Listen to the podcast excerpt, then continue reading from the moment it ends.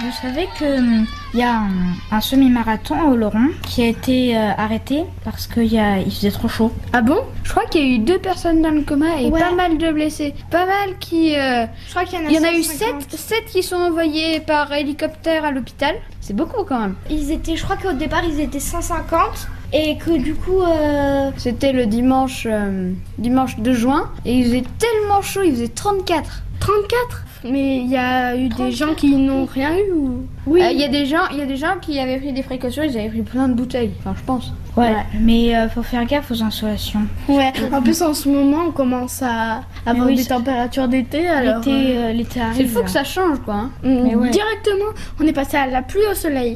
En plus euh, c'est dangereux pour les maladies. hein. Mais oui, il y a, il y a eu- il y a une- il y a une ou deux semaines, il pleuvait euh, des cordes. Il- Enfin, euh, lundi euh, devait Ouais.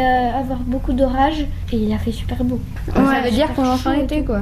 ouais, Ouais. mais... Donc, euh, Euh, peut-être que dans quelques jours.